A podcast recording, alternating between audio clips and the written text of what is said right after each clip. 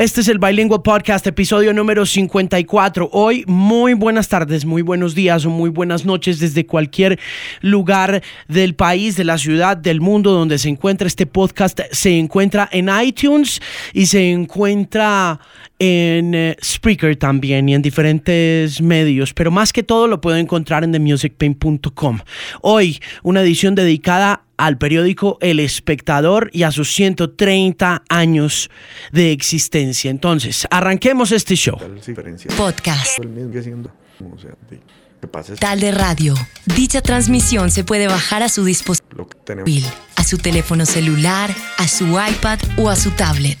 Este es que encontrarnos que nuevas de maneras historias y hacer a los carros. Bienvenidos al Bilingual Podcast, unas horas después de que haya terminado la edición número 8 del festival Stereo Picnic, mi festival favorito de todos los festivales que se han llevado a cabo en Bogotá de Stereo Picnic. Mi favorito de Weekend, gigantes los Strokes, así haya mucha gente que esté criticando de Strokes. Debo decir que sonaron muy bien, pero debo decir también que en ninguno de los tres días del Stereo Picnic me comporté como un periodista respetable. No existió la posibilidad de comportarse y de trabajar verdaderamente de manera profesional. No hice una sola entrevista, no fui al área de prensa, no me interesaba el área de prensa, solo quería romperme completamente en la fiesta y en, en, todo. Eso fue lo único que quise hacer, parrandear. Tuve un stand del Pimp. Quiero agradecer muy especialmente a todos aquellos que pasaron y que le echaron flores al podcast. Muchísimas gracias a ustedes por, por haber eh, hecho parte de mi experiencia allá en el stand. Muy contento de tener stand por primera vez. Espero que no sea la última. Hubo gorras, hubo merchandising, gente que compró la camiseta de Nostalgia Indie, gente que se llevó mentas para tener en el festival y sobre todo muchos amigos que se acercaron y dijeron, hey, oigo el podcast descargo el podcast y estoy siempre muy pendiente y pues de eso se trata un poco, de conectar con la gente que consume este podcast a través de diferentes redes sociales. Hoy mi invitado es un invitado más serio que los invitados que he tenido en ocasiones pasadas. Eso no quiere decir que los invitados que haya tenido en ocasiones pasadas no hayan sido serios, sino que se desconecta un poquito como de mi realidad musical, pero de todos modos como fiel lector del espectador que he sido desde muy niño porque mi papá era consumidor y lector del espectador de las lecturas dominicales, creo que del magazine dominical del espectador era que se llamaba y también de los monos del espectador después de haber seguido a dónde está Javier durante muchísimo tiempo y después de haber sido un fiel lector de ese periódico ahora que está cumpliendo 130 años pues tengo que invitar a Fidel Cano al podcast para conversar con él sobre esos 130 años y muchísimas cosas más. La entrevista no tiene ningún propósito así como investigativo importante ni nada de eso, sino simplemente saludar a Fidel, felicitarlo por la tarea que está haciendo y preguntarle por un montón de cosas que uno tiene como inquietudes independientemente de en qué gremio esté uno involucrado en términos de periodismo o de narrativa o de conversación o de contenidos en general. Y es pues obviamente vivimos en la era de la posverdad que es una era que él dice que es una forma de decirle eh, de forma bonita a las mentiras y estoy completamente de acuerdo con él.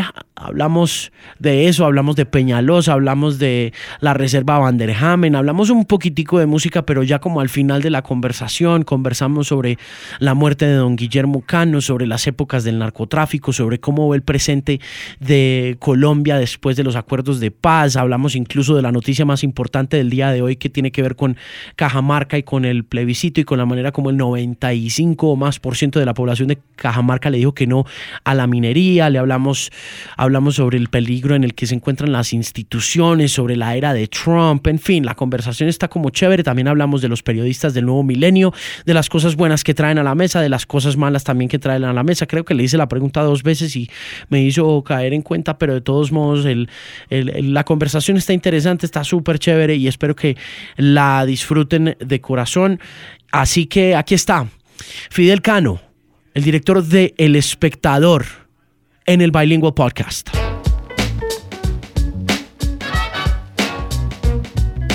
Cuando uno cumple años, celebra, pero también como que le hace nostalgia a la vida o no. Sí, claro, sobre todo esta vida que ha vivido el espectador. Sí, ¿Eso son 130 años? 130 años. Que cantidad de tiempo. Imagínese tres siglos, ha tocado tres siglos. Es una cosa impresionante, y, pues, pero no sé qué es más impresionante, el tiempo vivido o el que estén parados todavía enfrentando la revolución digital, los clics y todos esos temas que tienen que ver con publicidad, cambios de consumo, etcétera, etcétera. ¿Qué, qué le parece más emocionante? Pues yo creo que es una combinación de ambas y es poder ver esa historia del espectador en tantos momentos tan difíciles y cómo ahora está enfrentando una batalla diferente, ¿no? Eh, y cómo trasladar, digamos, toda esa tradición a los días de hoy. Es una, es una batalla bonita, pero, pero difícil. Sí, es bien complicada. Usted le decía semana que el tema digital todavía no aterriza por el lado comercial y que esa es una preocupación que usted tiene. ¿Usted cree que vamos a ver eso suceder en la vida de nosotros o le va a tocar a, los chinos de nuestros chinos ver esa vaina? No, yo sí, yo, soy optimista, pues qué tal que no lo fuera, o sea, eh, pero yo creo que el valor de la información va, va a ocupar su lugar, digamos, que la gente va a volver a, a valorar una información tratada profesionalmente.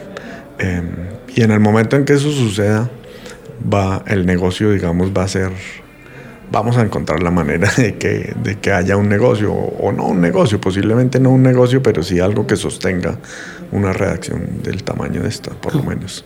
¿Cómo hacemos para producir contenido periodístico válido o importante o cercano a la verdad, teniendo encima de nosotros esta necesidad y esta urgencia de marcas, de multinacionales, de corporaciones buscando el contenido brandeado que finalmente nos conduce a esto que estamos llamando de la posverdad y, y a este embolate de los hechos y a la atomización del consumidor y del oyente como el que tiene su verdad porque tiene su opinión, la está publicando en diferentes redes sociales.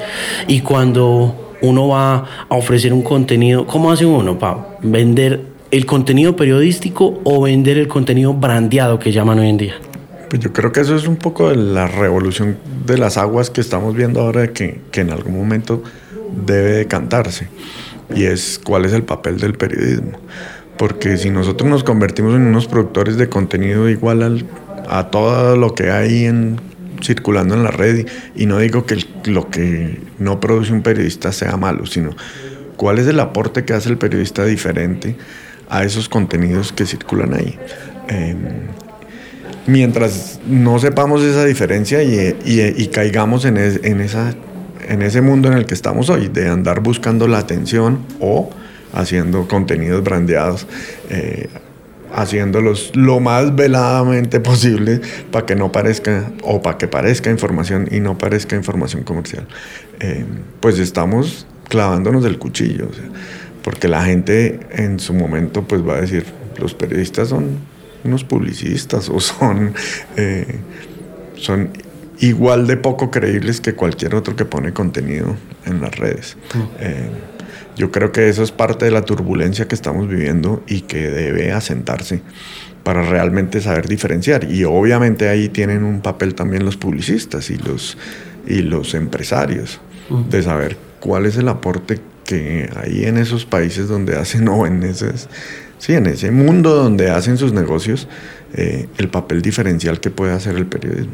¿Usted cree que la reportería está muy amenazada por la forma como las redes sociales, sobre todo la reportería escrita eh, de medios como El Espectador, que digamos hace 130 años eran el camino directo del lector hacia la actualidad y la información y ahora cada vez menos por la manera como la inmediatez ya no es tan prioritaria en el impreso como tal del que seguimos viviendo y en ese orden de ideas, ese reportero está cambiando. ¿Usted cómo ve la reportería? ¿La ve amenazada en, en épocas de inmediatez y de posverdad?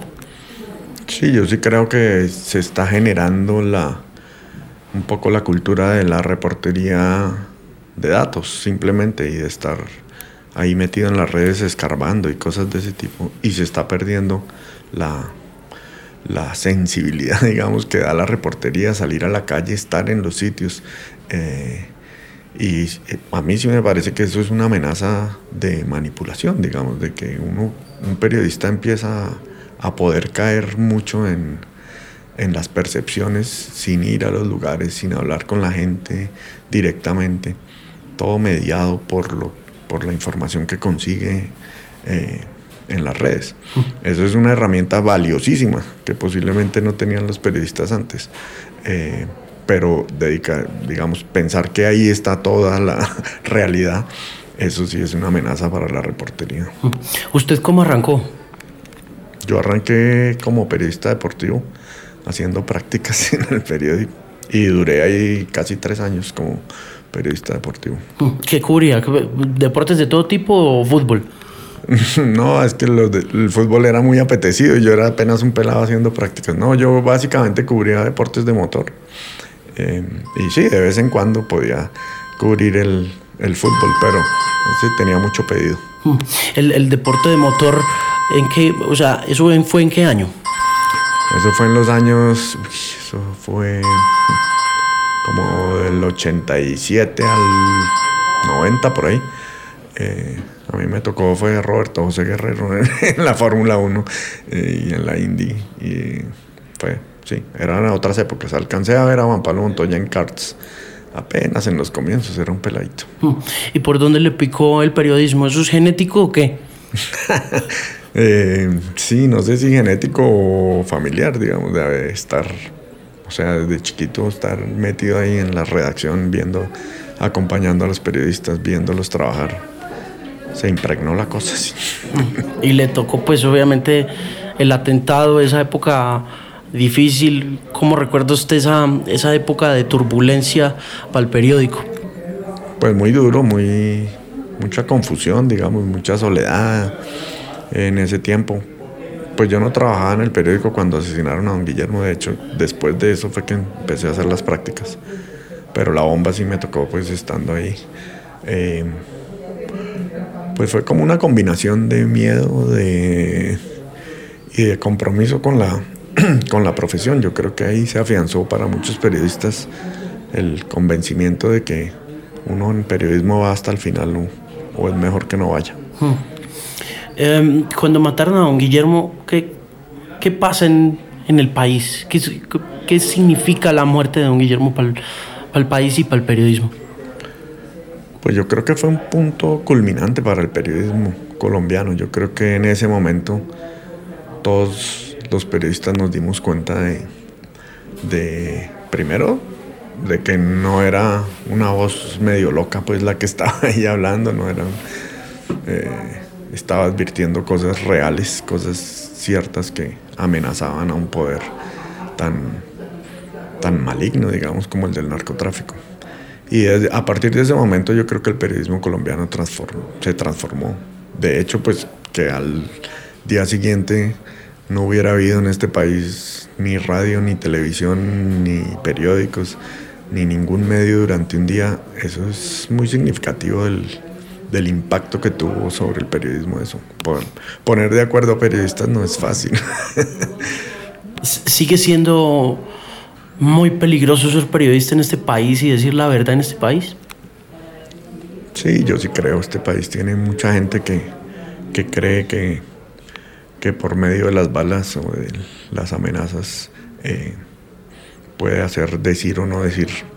A los periodistas cosas. Sobre todo en las regiones, yo creo que eso es un, un impacto demasiado fuerte, eh, el de la violencia sobre el periodismo. Sí, sigue siendo difícil. Em, ¿Le ha pasado en los últimos años acá que em, ha tenido que, como director, enfrentarse a, no sé, a alguna institución de poder o que ha tenido que confiar en su olfato con base en lo que los reporteros le traen para publicar, eh, para sacarlo adelante, como no sé, como le pasó a Woodward y a Bernstein con la gente del Washington Post en su momento como noveles periodistas embarcándose en una tarea que usted empieza a ver que puede trepársele personalmente pierna arriba o, o que puede poner en peligro cualquier eh, situación eh, personal o profesional y dice, no, vamos con esta historia?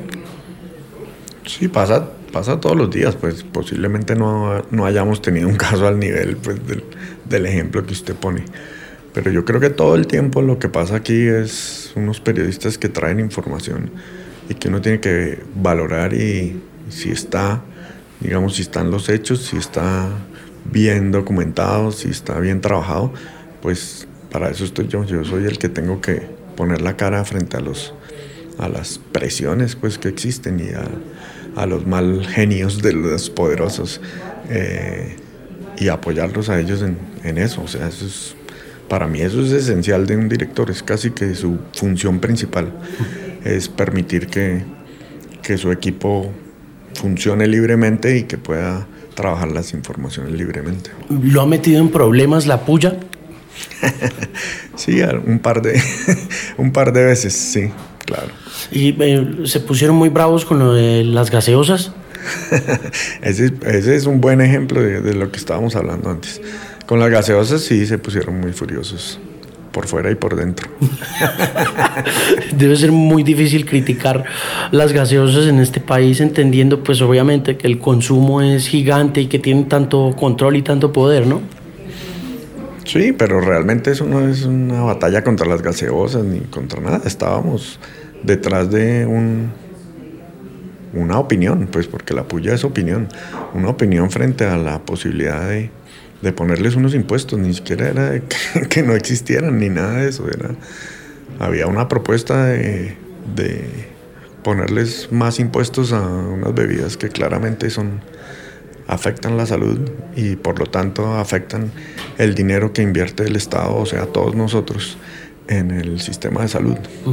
Cuando usted tiene un producto tan exitoso como ese de la puya y mm, empieza a no sé, como a soplarle un poco en la nuca al poder eh, y empiezan de pronto a, jalar para un lado o a tirar para el otro o a, ejercer influencia para que se baje el tono de la opinión.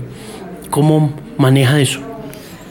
No, pues hasta ahora no he tenido eso, digamos, por, parte de mis jefes, no he tenido ninguna, eh, ninguna señal, pues, de que deba bajar el tono la puya o algo así.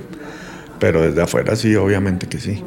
Eh, pues igual, igual lo que hablábamos antes, o sea, ese es un producto que fue pensado aquí adentro, que tuvo mi respaldo, que miramos guiones desde el comienzo, de hecho pues todos los guiones yo los miro, eh, tiene el respaldo del espectador y, y creo que mientras mientras todo lo que diga, digamos, esté sustentado, tenga un sustento, eso, es mi única exigencia para la puya.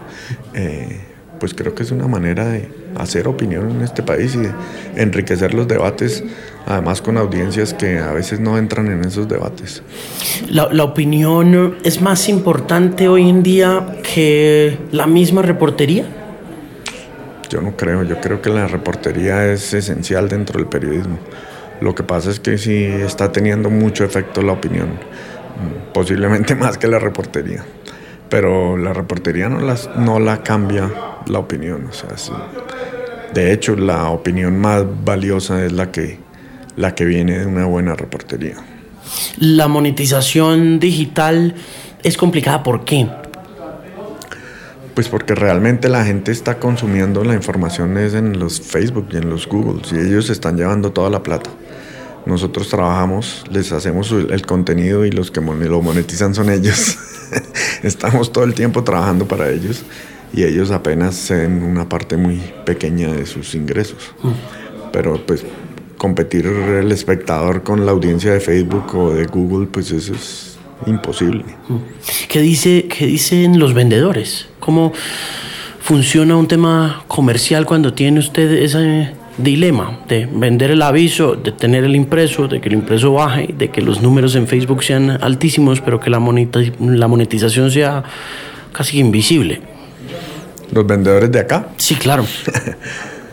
Pues obviamente que ellos sufren mucho, pero pues hay elementos que vende el espectador que no son, que no los consigues en otra parte. O sea, eh, el espectador tiene una audiencia muy clara, digamos, de, en, educación, por lo menos, casi algo en estrato también, pero eh, de manera que posiblemente para el comercio no sea muy efectivo el espectador, pero, pero para cosas más institucionales, de, juntar una marca empresarial con la marca del espectador, eso tiene un valor que no se lo da el Facebook o el Google, eh, que es más masivo, digamos. Mm. Eh, entonces, creo que ese diferencial del, del público al que llega y al lado de la marca en que llega ese mensaje es muy importante y por ahí puede haber un valor. ¿Han pensado monetizar la puya, por ejemplo? Pues la puya se monetiza eh, a, través de eso, de programatics, de, Google, en Facebook también, pero pues los dineros que trae son muy, muy pequeños. Pero yo sí creo que ahí hay un experimento que se puede, que se puede desarrollar comercialmente. Eh, creo que hay un equipo que sabe conectarse con un tipo de audiencia que le interesa a cualquier, a cualquier empresa. Eh, y yo creo que ahí hay un potencial de monetización más allá del, del puro producto La Puya. ¿Le gusta lo que está pasando con la prensa en casos como Washington Post, que los compra un gigante como Amazon y uno no sabe cómo exactamente por qué los está comprando o lo que pasa con el New York Times? ¿Qué prensa está leyendo? Sí, son muy interesantes todos esos experimentos, todos estamos buscando dónde, dónde puede haber un negocio y una evolución. Pero eso, pues creo que es inevitable que los medios un poco vayan hacia eso, hacia gente que quiera apostarle a la información eh, y evidentemente que entre una persona que conoce los medios digitales como Besos eh, y compre una institución como el Washington Post tiene que ver con lo que estábamos hablando hace un minuto. Eh, el valor de una marca, el valor de una información eh, y cómo trasladar eso a los nuevos usos y, a los, al potencial, digamos, que tiene el mundo digital. Yo creo que por ahí es por donde puede llegar una respuesta. Pero evidentemente hay algo de subsidio, pues el espectador también es un ejemplo. O sea, el espectador no da plata hace mil años. Eh, y ahí está dando Santo Domingo con un periódico además que, que hasta ellos mismos los afecta, pues, eh, porque le pega incluso a negocios de ellos. Eh, y ellos lo siguen manteniendo, o sea, lo siguen sosteniendo. ¿Por qué cree que pasa eso? Pues realmente es cada vez que me dicen a mí que caer uno en un grupo económico, y yo digo, pues depende del grupo económico. Si es un grupo económico que quiere el medio para utilizarlo para sus negocios o para, o para congraciarse con los gobiernos y cosas de ese tipo, pues eh, ahí sí estamos mal. Pero este es estos tipos son unos tipos liberales que creen en las ideas liberales y que eh, entienden que tener un periódico liberal e independiente pues cuesta y y están dispuestos a hacerlo. Es como un, asunto casi de responsabilidad social. Hmm. Pero debe ser muy seductor de todos modos ser dueño de un grupo económico y tener un periódico y, no pensar en usarlo con propósitos de ese tipo, ¿no? Como para conseguir cierta influencia o para adquirir ciertos eh, beneficios o cierta cierta llegar a cierta esfera de poder o ejercer algún tipo de presión, ¿no? Sí, puede ser, pero también es bueno entender que los dueños del espectador son un grupo multinacional, o sea, que realmente no dependen de sus negocios en Colombia. Eh, y entonces creo que tampoco les, tampoco les, les cambia la vida, digamos, tener un medio con influencia.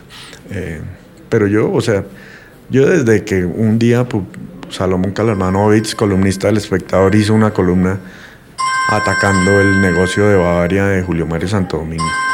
Eh, y aquí pues no pasó nada, o sea, a mí no me llamaron de Nueva York a decirme que qué era eso. Eh, nada, por ahí mandos medios se meten, ¿no? A tratar de, decir lo que los jefes no están diciendo. Eh, pero para mí eso es un ejemplo clarísimo de, de cómo ellos conciben la cosa aquí en el espectador. De todos modos, em, da la impresión que como está la democracia ahorita, o como están los sistemas gubernamentales viniéndose abajo, que da la impresión que todo se viene a pique, que son las corporaciones las que más nos controlan hoy en día, porque uno ve que le creen a un branding de unos tenis o de, una marca con un influenciador, por decir algo, pero no le creen al político de turno y todo ese dinero y toda esa influencia la están ejerciendo las corporaciones, ¿no? Sí, es posible. Digamos, el mundo sin duda hoy en día está cambiando. Ha cambiado con, con eso de la credibilidad, digamos, de a quién creerle, a quién no. Eh, y en ese escenario, pues por eso yo insisto, o sea, ahí en ese escenario es donde tenemos los periodistas que demostrar que hay un, digamos que es valioso lo que nosotros hacemos, que realmente tiene un valor diferente a esa producción de información que puede, puede ser interesada o para manipular o para generar que las más ventas para esas corporaciones, digamos. Mm. Ahí nuestro trabajo es donde tenemos que demostrar que es importante. Y yo creo que en el largo plazo la gente va a empezar a valorar eso. Mm. ¿Cómo ve a Trump? con mucho susto, con mucho temor. O sea, creo que es lo peor que le ha podido pasar a ese país mm. y al eh, mundo. Pero, le ha ido bien al New York Times gracias a él. Sí, fíjese, fíjese que ese es un buen ejemplo. O sea, vendieron, están vendiendo suscripciones como locos. Porque la gente, cuando uno empieza a ver los efectos de esa relatividad de la información, digamos, eh, y de esa posverdad, que es una palabra linda para decir mentira, eh, pues empiezan a generarse ese tipo de efectos, que la gente vuelva a decir miércoles, no, tal vez es bueno volver a, a las raíces y a ver dónde es que está la gente que realmente sabe manejar la información y que realmente no tiene dobles intereses al producir información. Mm. Hay un libro que escribió hace poco un, un nombre, no sé muy bien de su origen, no sé exactamente quién es, pero escribió una serie de ensayos, son como 20 ensayos sobre las tiranías. Son eh, como 20 cosas que aprendimos de las tiranías en el siglo XX, donde obviamente muy conducido hacia lo que podría llegar a ser una tiranía de Donald Trump. Eh, revisa lo que pasó, no sé, en países como Austria, eh, cuando Hitler entró e invadió.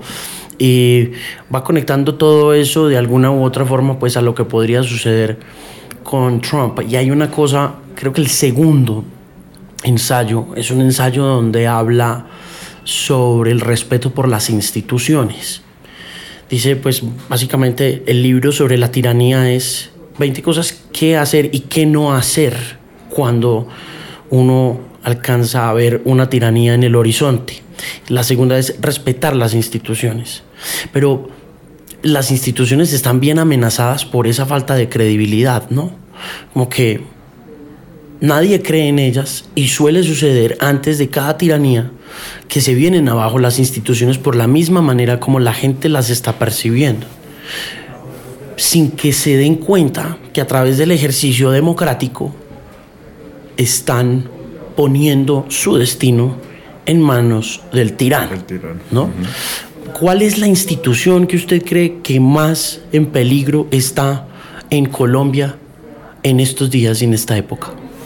Pues yo creo que la misma democracia, o sea, yo creo que el liderazgo político le ha fallado a este país de manera alucinante.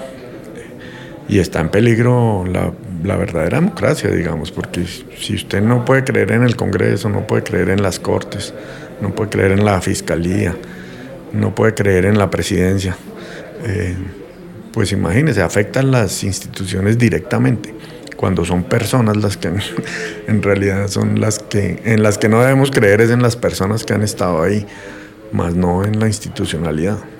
¿Y qué se tiene que hacer? ¿Cómo recuperamos la fe en, en esa institución, en la democracia como institución, porque eso está complicado, ¿no? O sea, cada, yo entre más intento creerle a alguien o a algo que esté sucediendo, menos, menos me dan ganas. es verdad que es difícil que le den a uno ganas, pero yo creo que en esos momentos eh, un país necesita parar toda esta indignación general que tenemos, tiene que empezar a pensar, bueno, pero ¿y en qué creemos? Fíjese que nosotros dedicamos esta edición de los 130 años a eso. Miremos en qué creer. Y salimos y buscamos durante unos cuantos meses y encontramos, bueno, ahí están 105 páginas de historias de gente, de ideas, de educación, en tecnología, en cosas en que podemos creer. Y posiblemente una vez uno ve toda esta gente que la mayoría es normalita, pues no son los grandes líderes políticos, ni mucho menos, ni de la justicia. Pero cuando uno ve gente que en ese ambiente tan adverso echa para adelante y realmente propone cosas que son ejemplo, yo creo que una sociedad se debe aferrar más de esas cosas eh, para volver a creer, porque es que una sociedad que no cree en nada, eh, pues está llamada a eso, a la tiranía eh, o a, nada, digamos, su futuro. ¿Qué futuro forma uno a partir de no creer en nada? Ninguno, se queda gritando de indignación y, y no construye nada. Mm. Mire, le hago, un, le hago un par de preguntas relacionadas con el tema democrático y el tema de votaciones. ¿Cómo ve la paz posterior al, al sí y al no y a todo lo que pasó el, el año pasado? Pues lamentable, digamos, que hayamos quedado tan fracturados con una oportunidad tan grande como esta, ¿no? Eh, pero yo confío, en, yo realmente confío en el talante de los colombianos para, para pasar esas páginas y para saber que, que detrás de todo eso hay un interés mezquino político. Em, de lado y lado, pues no voy a decir que es de un solo lado. Y que sepamos entender que aquí hay una oportunidad, más allá de esa pelea política y, y de que a uno lo convenza, a uno lo convenza el acuerdo de justicia, en fin, o cómo se va a aplicar pues tener a las FARC sin devolviendo las armas y estando involucrándose, digamos, dentro de esta sociedad, es una oportunidad para todos, que entre todos yo creo que la podemos enderezar. Mm. Como le digo, más allá de todos los peros que pueda haber. Mm. ¿Cuánto tiempo nos va a tomar eso? ¿Cuánto tiempo según su visión? Muchos años. Si, si tuvimos 50 años de conflicto, imagínese si recuperarlo posiblemente yo no lo vaya a ver iremos viendo pasos, eh, pero yo creo que las nuevas generaciones son mucho más afines a, o mucho más sensibles, digamos, a, pues no vivieron tan directamente los golpes del conflicto. Eh, y esas nuevas generaciones yo creo que son las que nos pueden dar alguna esperanza de que este país sea diferente mm. en, no sé, 10, 20 años. Y lo de Cajamarca, ¿cómo lo ve? Ese, esa decisión de todo un grupo de ciudadanos.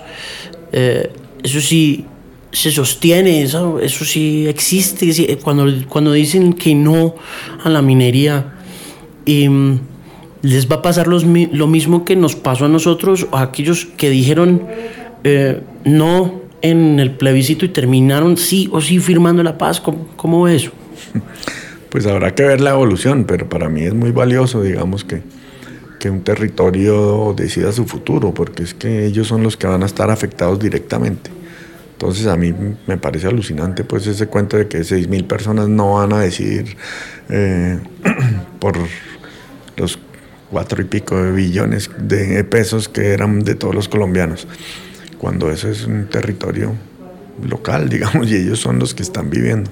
Lo que a mí me, me da temor, digamos, es que cuál es, cuál es la alternativa, ¿no? O sea, qué tan claro va a tener esa autoridad local el futuro de Cajamarca, porque pues toda esa gente que, que votó ayer votó con la esperanza de que hay, hay un sustituto, digamos, para, pues para empleo, para tener ganancias. ¿Cuál es el futuro de Cajamarca y cómo lo van a desarrollar? Mm. Y si desde el ámbito nacional están pensando es que estos tipos nos atacaron fiscalmente, eh, pues va a ser muy, va a ser lamentable los efectos de, esta decisión valiosa, digamos, muy valiosa y, muy, muy importante, digamos, que, que tenga valor que, su que cada quien decida sobre el territorio en el que vive.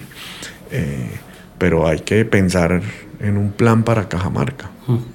¿Cómo ve al alcalde Enrique Peñalosa y no cree usted que por encima de la gestión em, es necesario que un hombre como esos que alcanza nuevamente esa instancia de poder en la era digital, en la era de la opinión múltiple, de la posverdad o de las mentiras eh, políticamente correctas, para decirlo de otro modo, eh, necesite un mejor asesor de comunicaciones, ¿no?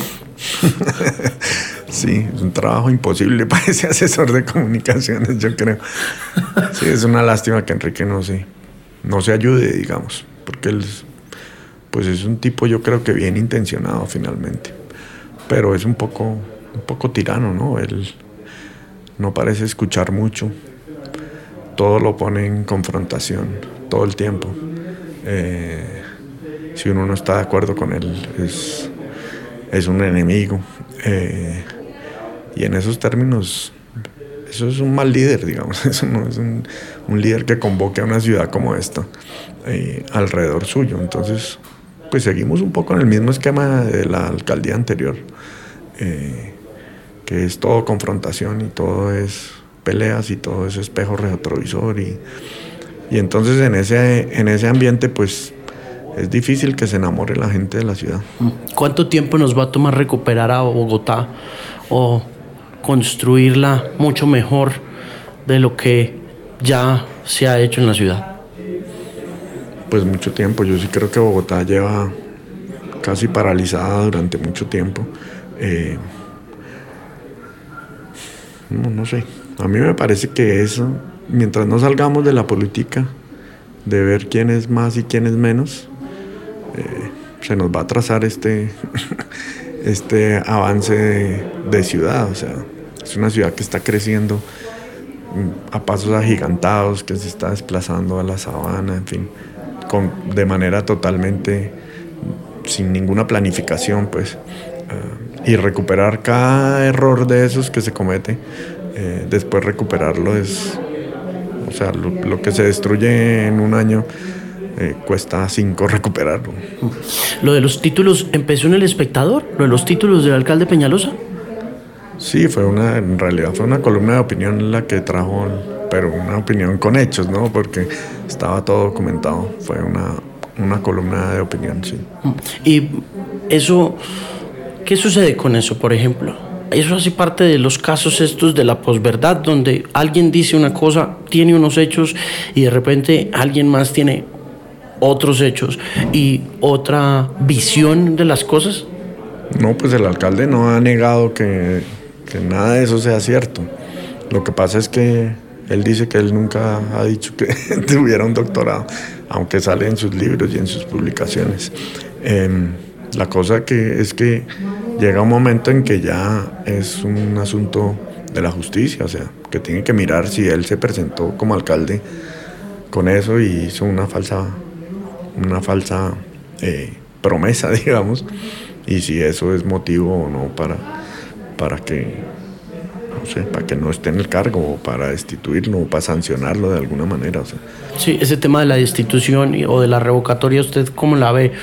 Uno revoca a ese alcalde, no revoca a ese alcalde, lo sanciona y cómo lo sanciona. ¿Cómo, cómo ve usted eso?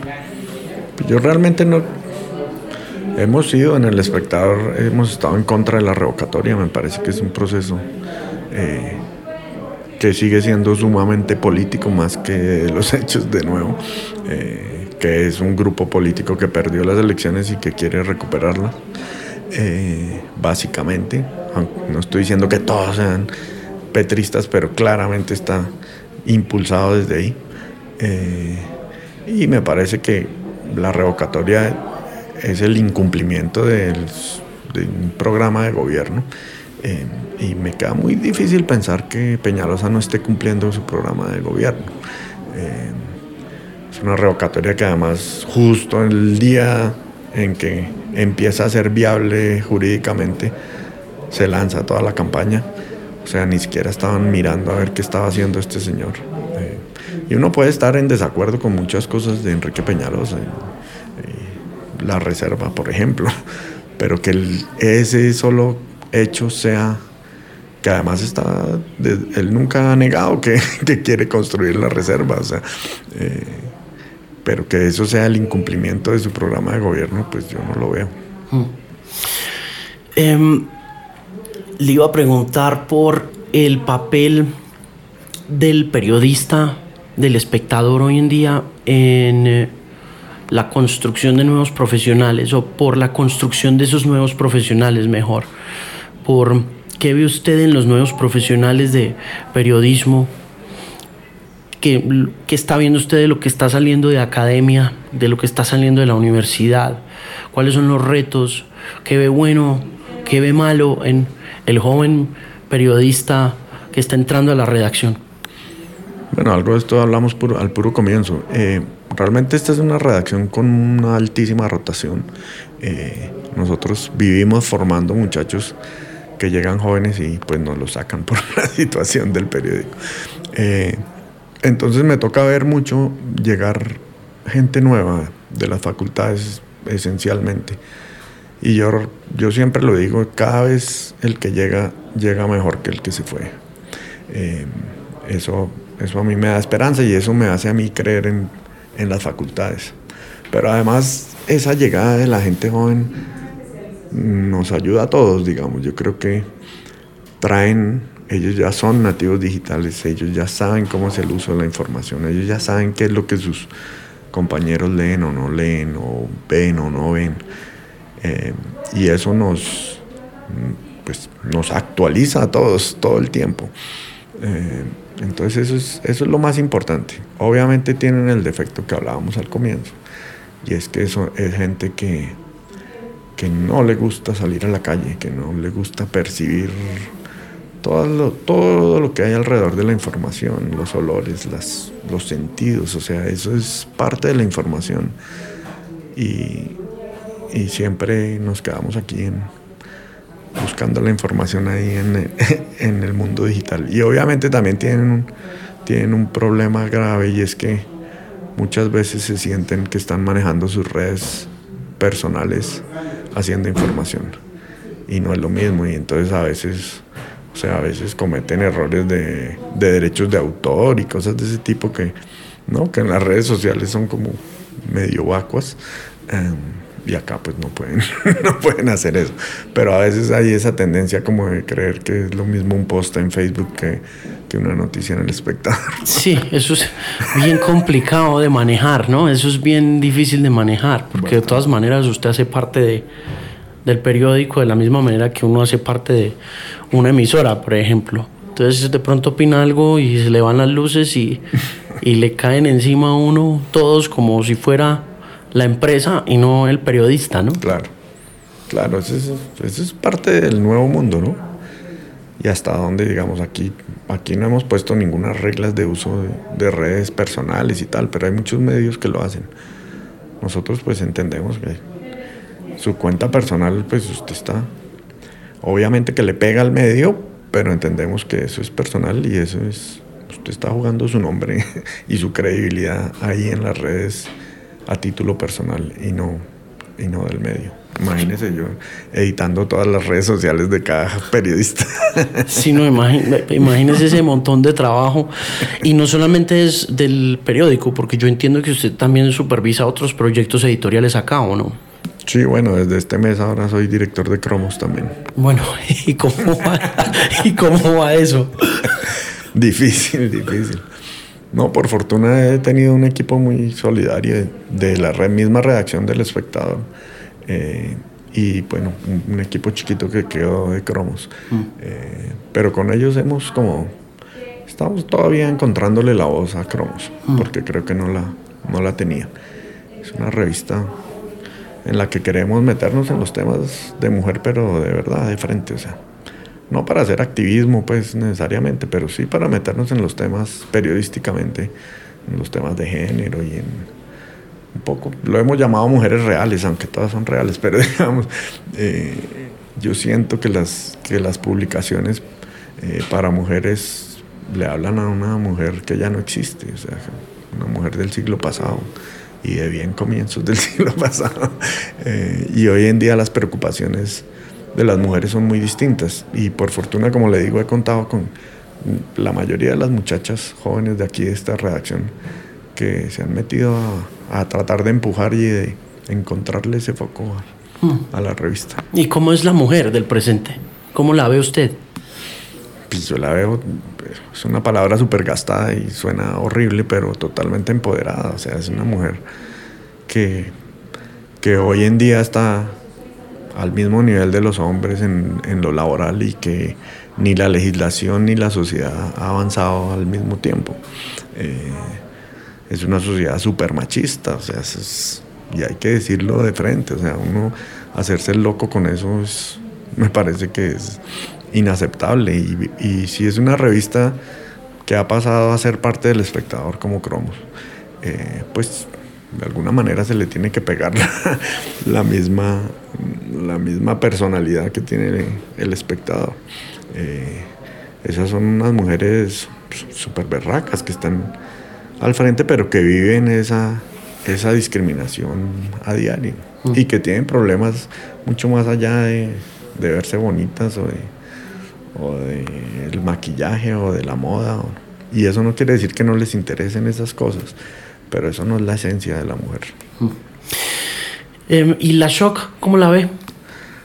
La Choque es un proyecto súper bonito. Ahí yo, ahí sí no intervengo mucho, eso está en manos de María Ángela. Mm. Pero me parece que es un, un, muy buen producto para un público eh, muy específico. O sea, creo que es, eso es lo, lo mejor que puede tener uno en, un medio, es saber exactamente a quién le está hablando. Y Chuck yo creo que tiene esa voz, la, la ha logrado desarrollar muy bien. Mm. ¿Por qué no siendo abogado del diablo, ¿por qué no cerrar cromos, por ejemplo? Si ha dado tantos problemas y el foco se, debería ser el espectador, como el sacar mm. adelante y poner a facturar al espectador. sí, es una posibilidad. Lo que pasa es que ahí en cromos hay, de todos modos, ahí hay, ahí hay una plata, digamos, que lo que pasa es que cromos era una revista muy costosa de hacer. Entonces, estamos en este ensayo, digamos, o sea, eh, creo que ya que hablábamos antes del, compromiso de los dueños con el espectador, pues con Cromos no es el mismo, digamos, con Cromos no les no están dispuestos, yo creo, a perder plata con cromos, pues, o sea, no es lo mismo que con el espectador, no, no cumplen una función social con cromos como si la cumplen con el espectador. Entonces, nada, estamos en este intento de, de que dentro de la redacción del espectador pueda, pueda hacerse cromos eh, y yo creo que lo vamos a lograr. Mm. Realmente yo creo que poner en punto de equilibrio a cromos es muy fácil. Al espectador no tanto.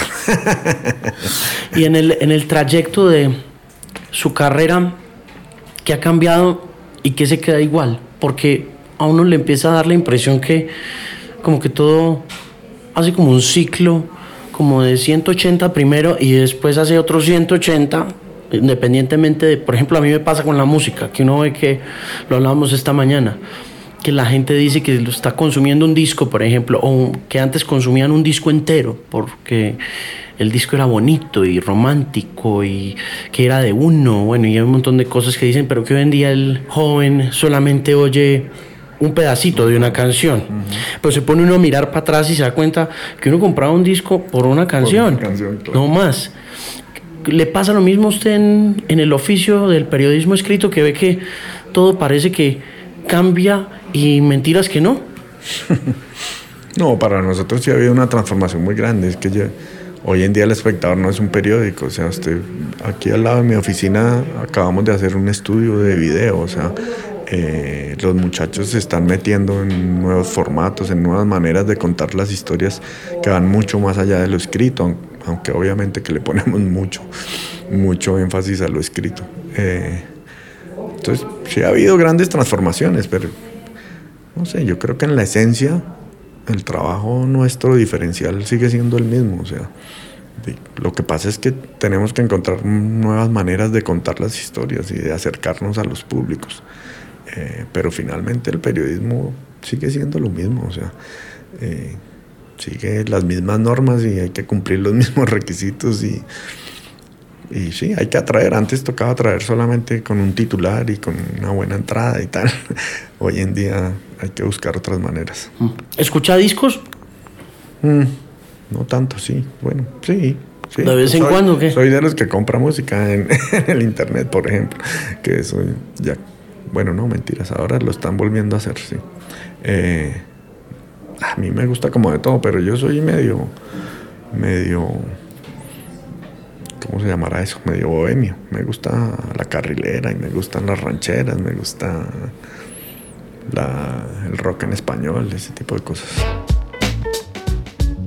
Muchas gracias por escuchar esta edición número 54 y en la edición 55 Caribú va a estar hablando sobre su disco Our Love y sobre la presentación en Bogotá en este fenomenal Stereo Picnic que acaba de terminar. Este es el Bilingual Podcast. Gracias por escuchar. Recuerde, en redes sociales www.themusicpimp.com y The Music Pimp en Instagram, Twitter y Facebook. Y en iTunes para descargar el podcast gratuitamente, por supuesto, está como Pimp para que lo tenga muy en cuenta y se inscriba y de esa manera reciba las actualizaciones. Gracias por escuchar. Nos oímos en la próxima edición.